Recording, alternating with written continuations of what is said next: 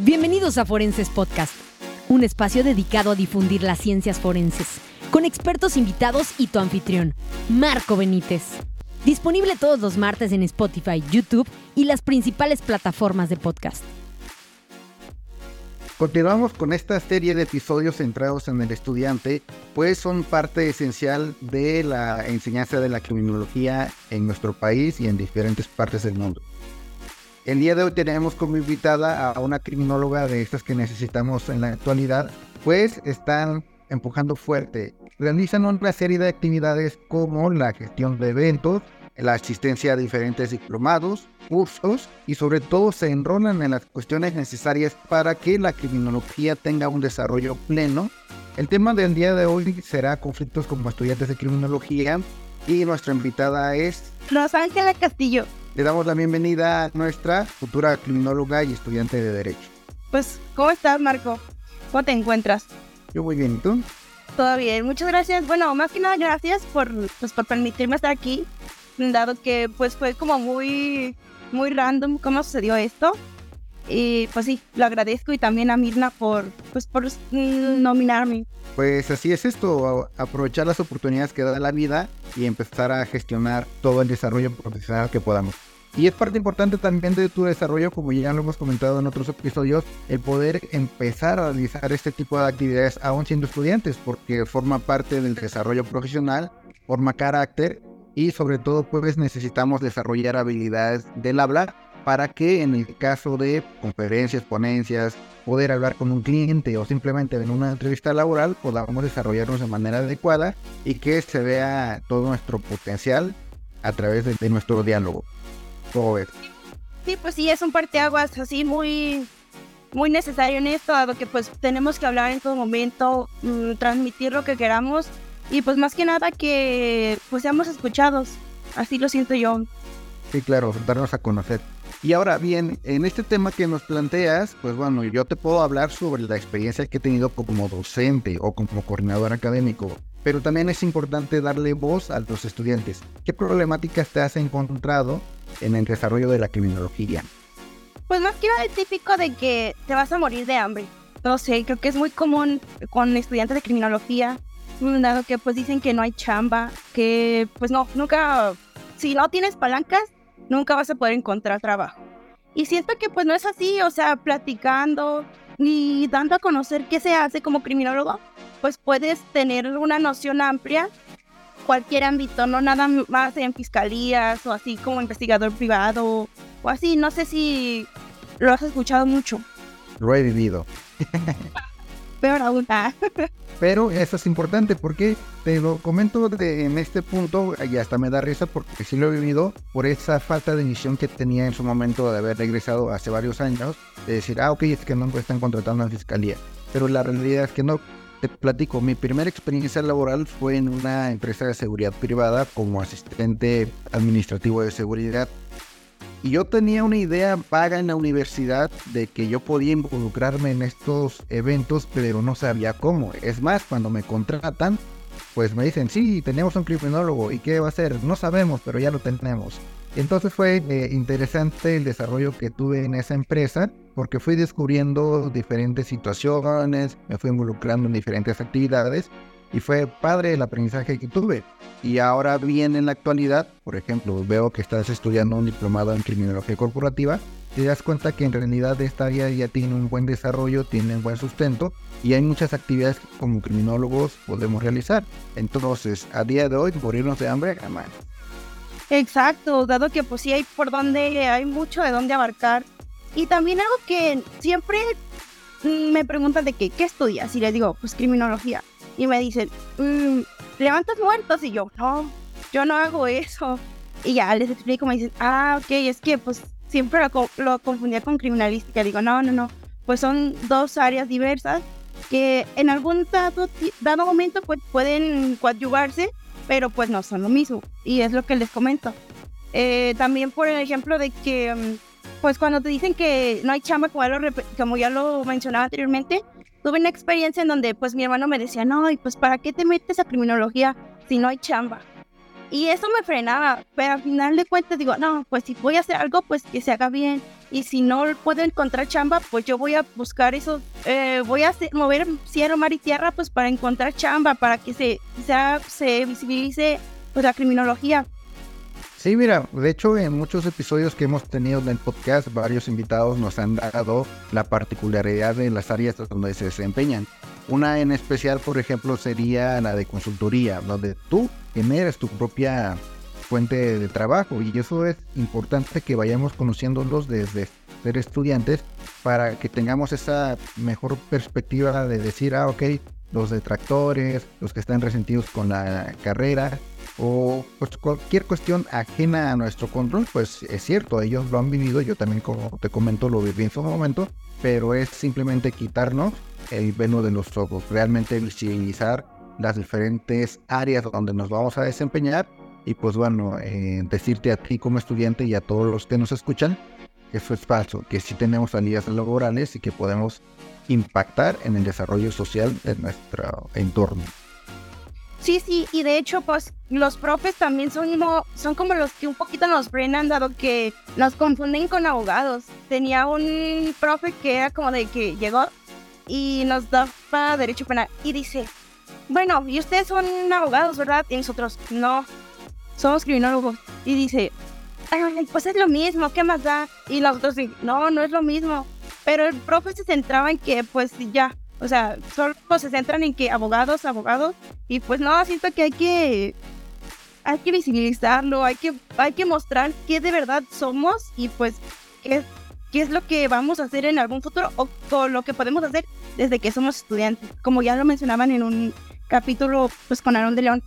Sí, también en Criminología Roja, eh, la conclusión a la que llegamos en ese episodio fue que el hecho de que nosotros mismos como criminólogos compartamos imágenes, memes, canciones que hagan alusión y sea relativo a la violencia, a las armas, a los narcocorridos, pues nos quita esa propia imagen.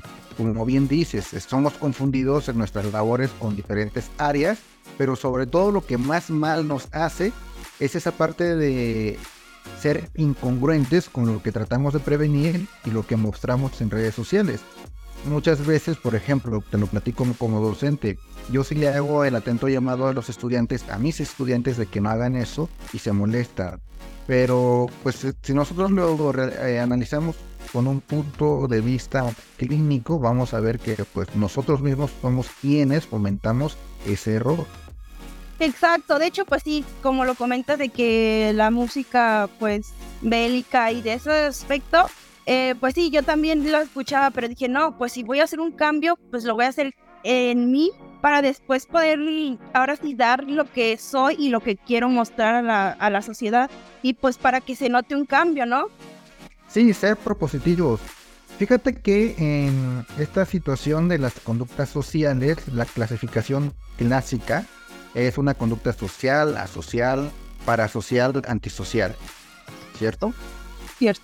Y la verdad es que esta clasificación se queda corta en nuestra actualidad, porque si nosotros analizamos una conducta social, va a ser aquella que se replique en la sociedad, que no se sale de ese camino, pero no necesariamente tiene que ser una conducta mala o buena, positiva o negativa, sino simplemente es.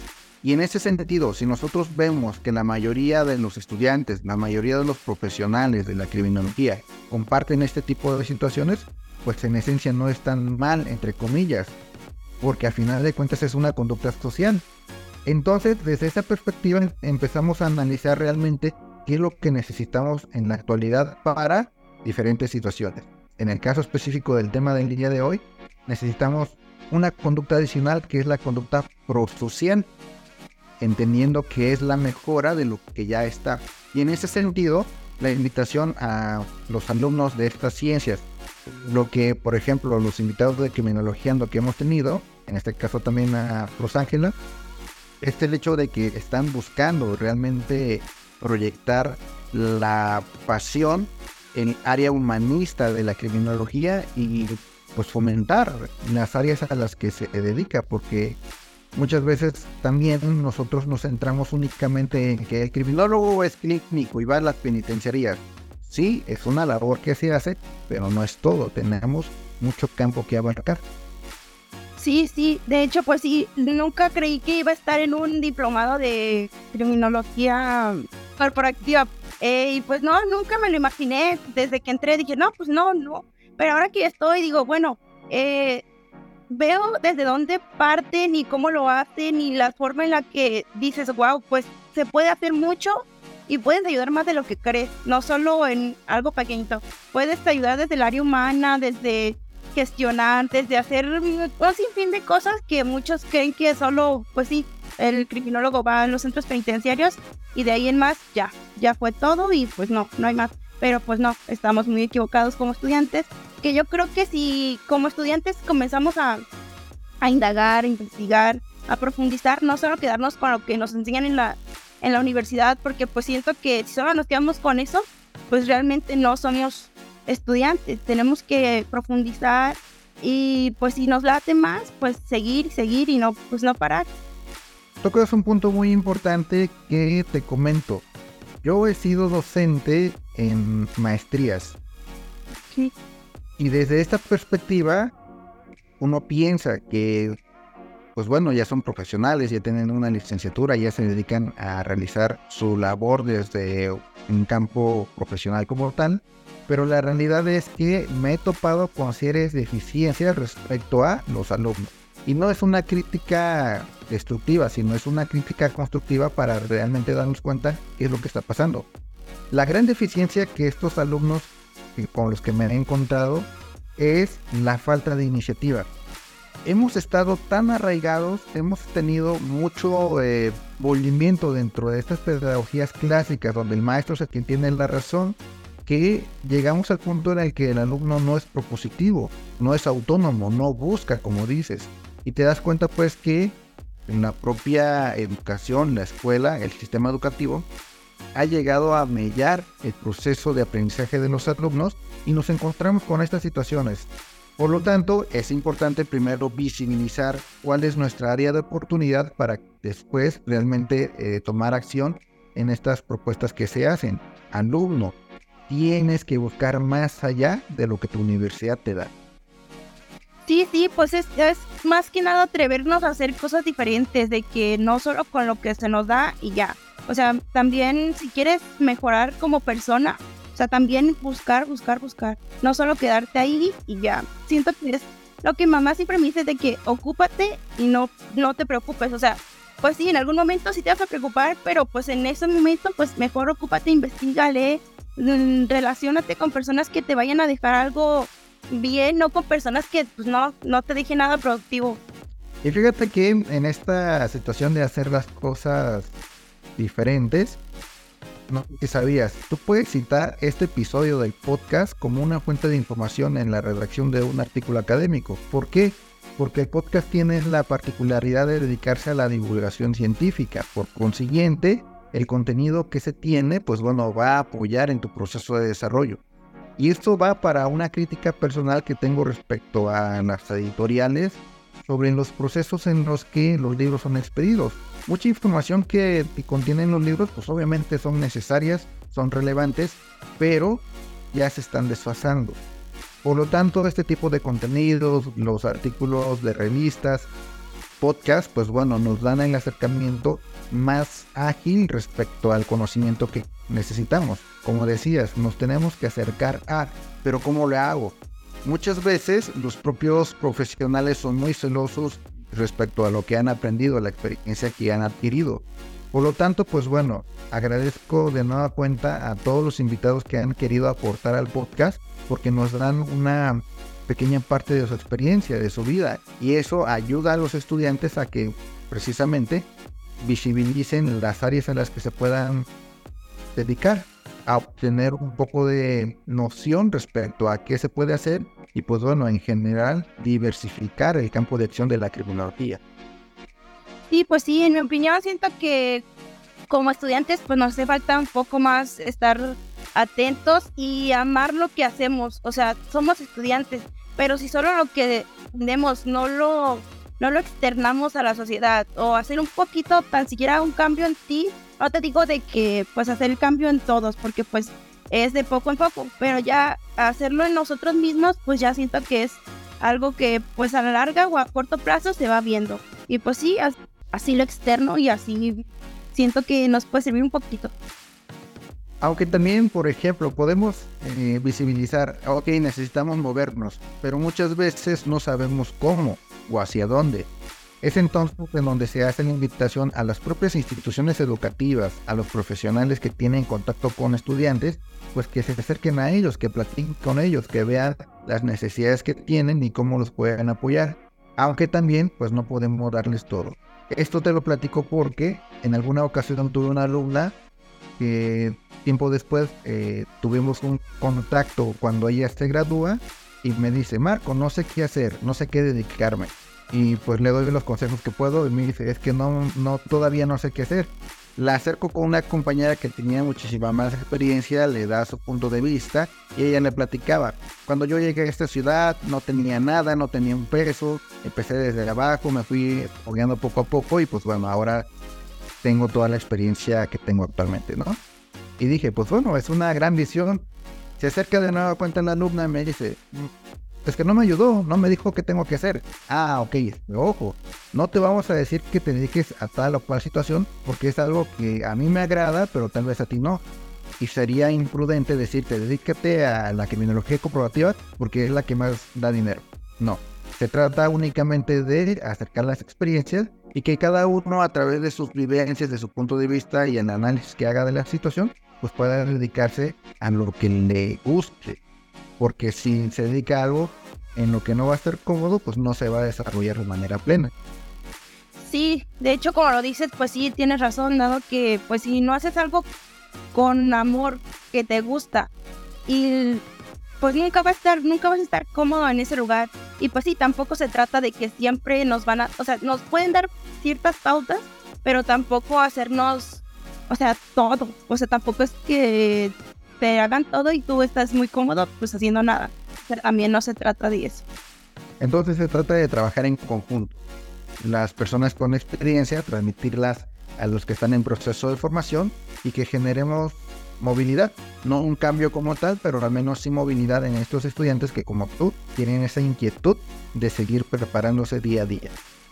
Sí, sí, también como estudiantes, pues entre nosotros, pues apoyarnos, pero sobre todo que no por la envidia que se tiene de que uno hace esto, pues yo también lo quiero hacer, pero pues si no me gusta no puedo, o sea, si no me si no me nace, pues no puedo, pero sí puedes ayudarlo a decir, bueno, pues qué te gusta, te apoyo y vemos qué se hace. Y ya, pero si la otra persona pues tampoco tiene pues las ganas, la motivación, pues no, pues no, no se puede hacer mucho. Me acordé de una historia. Cuando recién regresé, la verdad me estaba muriendo de hambre. No tenía trabajo, no estaba generando nada. Y mi hermano se dedica a las áreas de las tecnologías y me dijo, oye, pues crea una página web. Yo ya tengo un cliente, hazlo, tienes que aprenderlo desde cero, pero lo vas a desarrollar. Y a la semana le dije, ¿sabes qué? Prefiero morirme de hambre. No me gusta programar. Odié hacer esa eh, acción porque simplemente no me gustó. Y sí es cierto, tenía la necesidad, pero no estaba cómodo. Ojo, pues también en ese momento, aunque en la actualidad no tenía hijos, no tenía una situación por la que generar el ingreso, pero al menos sí detecté lo que estamos platicando. El hecho de que si no estoy cómodo en algo, pues no lo voy a desarrollar de manera plena. O puede suceder que en algún momento creas que esta área no es para ti, que creas que no te va a gustar, pero cuando te introduces a esa, a esta área, te vas a dar cuenta de que pues tiene un potencial enorme y puede que te guste. Es entonces en donde otro de los consejos que se les puede dar a los alumnos es que vayan probando de todo un poco. Va a llegar un punto en el que descubran cuál es su vocación y sobre eso desarrollar. Sí, pues de hecho a mí me iba a pasar que pues me iba a ir a medicina porque pues eh, van los consejos y así y pues sí hice todo y pero al final dije, no, pues si no es lo que me gusta, no es lo que amo, ¿no? O sea, tampoco sabía que iba a amar criminología, ¿verdad? Pero dije, bueno, al menos me llama la atención y quiero ver si eso me va a gustar, si me va a generar eh, cosas que me, que me apoyen para comenzar a, pues, a seguir. Y pues sí, eh, escogí la opción correcta de seguir en criminología y pues desarrollarme aquí. Y pues ahora estoy como, pues sí, intentando gestionar cosas, proyectos y pues demás. Y está bien, porque nos va dando un acercamiento a la experiencia que necesitamos para ver a qué nos queremos dedicar. Muy bien, Rosángela, entonces eh, esperemos que todos los consejos, las vivencias, todo lo que hemos opinado, pues sí tenga un impacto en los alumnos que en algún momento se sientan perdidos. Y desde Forenses Podcast, desde Criminologiando, eh, siempre hemos tenido las puertas abiertas para apoyarlos. Hasta cierto punto, pues apapacharlos, en el sentido de que les damos herramientas para que puedan tener un desarrollo pleno. En algún momento en el que tengan la necesidad, pueden acercarse a nosotros y con gusto podemos apoyarlos en la medida de nuestras posibilidades. Sí, Marco, aquí estamos por cualquier cosa. Muchas gracias. Dime, coméntame, ¿dónde podemos seguir más de tu trabajo?